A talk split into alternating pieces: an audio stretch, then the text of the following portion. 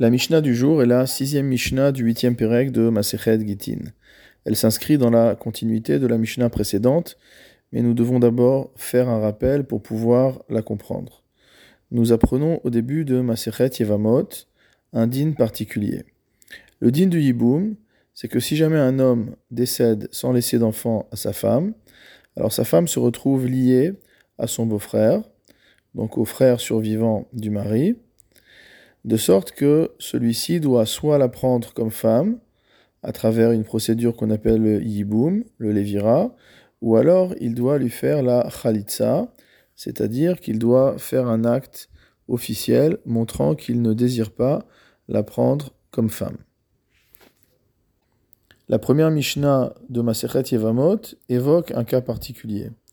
Le cas où le mari qui décède a laissé deux femmes et l'une de ces deux femmes est considérée comme une herva, c'est-à-dire comme une femme interdite pour son frère.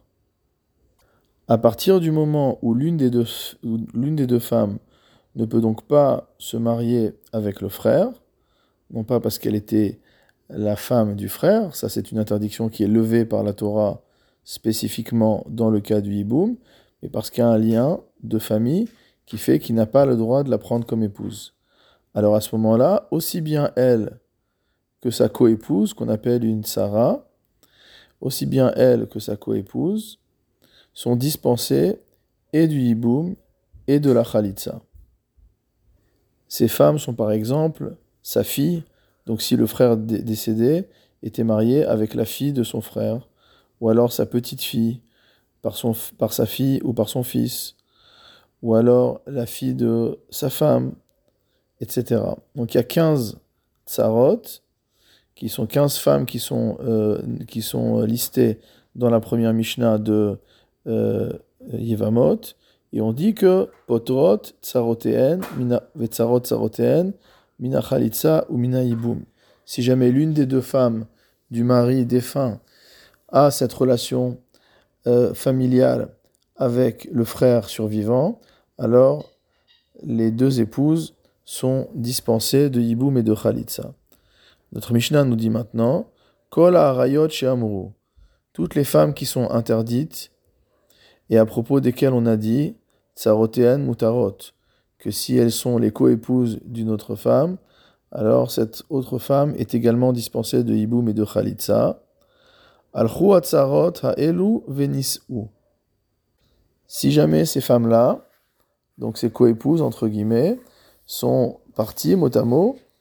Le, euh, le Barthénois nous, nous, nous, précise al chez la Arayot, donc ces femmes qui étaient les coépouses des femmes interdites par Arayot, Vénis ou, et elles se sont mariées, la chouk, c'est-à-dire elles se sont mariées avec un homme qui n'a rien à voir.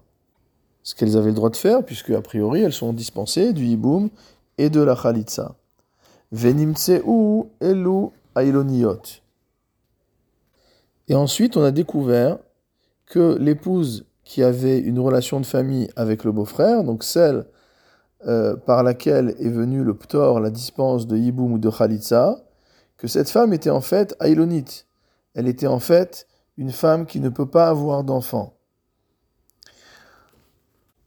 Que se passe-t-il? Alors on va dire que le mariage de cette femme avec le frère était un mariage qui n'avait pas lieu d'être. Il s'agit ce qu'on appelle d'un mekartaout, c'est-à-dire euh, d'une erreur de contrat. Jamais l'homme ne se serait marié avec cette femme si jamais il avait su qu'elle était euh, c'est-à-dire en incapacité d'avoir des enfants. Donc rétroactivement, on considère que ce mariage était nul, et la femme qui, en tant que tsara de cette femme, a été dispensée de Khalitsa et de Yiboum, elle l'a été par erreur, puisqu'en fait c'est comme si son mari n'avait pas été marié avec cette femme et elle aurait dû passer par le processus de la Khalitsa ou du Yiboum. Et donc lorsqu'elle s'est mariée à l'extérieur, lorsqu'elle s'est mariée avec un homme autre, sans être passée par ces procédures, elle a transgressé une interdiction. Alors qu'est-ce qu'on dit? Tetse, misé ou misé?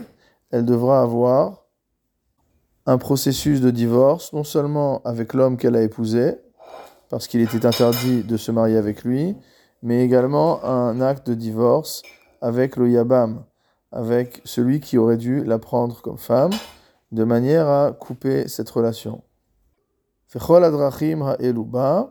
Et tout ce qu'on a dit dans la Mishnah précédente s'appliquera à elle, à savoir que elle aura besoin donc d'un guet du mari qu'elle a épousé après le décès de son premier mari, elle aura besoin de la khalitsa de la part du Yabam, puisqu'on ne peut pas casser la relation entre une Yevama et son Yabam avec un divorce, mais uniquement avec une Khalitsa. Elle ne recevra pas de Ktuba, elle ne recevra pas les fruits, et si jamais elle a eu un enfant, cet enfant sera considéré comme Mamzer, etc. Le Rav Kiati note que dans la Gemara euh, Yevamot, on explique que cette Mishnah va selon l'avis de Rabbi Akiva, qui pense que euh, un enfant issu d'une transgression d'un commandement négatif est considéré comme étant un mamzer, mais la halacha ne va pas comme Rabbi Akiva.